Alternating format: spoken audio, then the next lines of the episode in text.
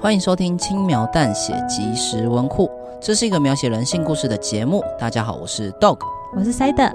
之所以会叫即时文库，代表系列内容都是更短、更轻便的小故事，就像即时商品一样，打开就能服用。本集的故事是我该感谢谁？那我们的故事就开始喽。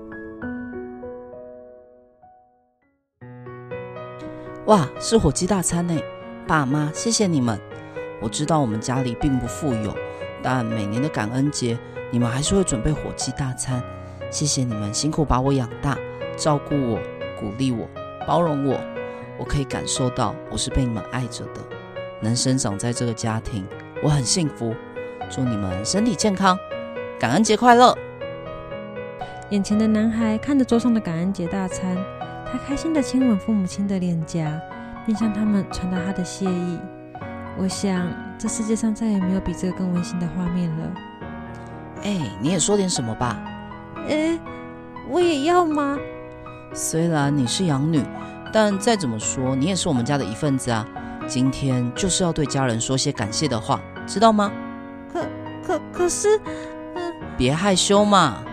但但是我不知道要说些什么。啊，快说啦，爸妈都很期待哦。我看着眼前的家人们。每个眼睛都闪烁着，对我露出期待的眼神。那我我说喽，谢谢妈妈给我那么多的劳务，让我每天都过得很充实。我看着自己满是伤痕且粗糙的双手，起身向母亲鞠躬道谢。谢谢谢哥哥每天都陪我玩，让我的生活不孤单。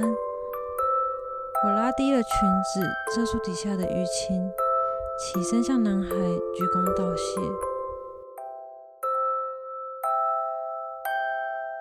谢谢谢爸爸给我珍贵的礼物，让我感觉自己被疼爱了。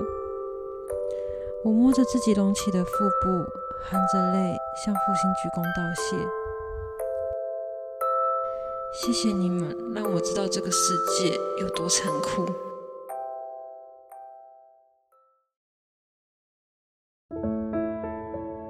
以上为即时文库第三话，我该感谢谁的故事内容。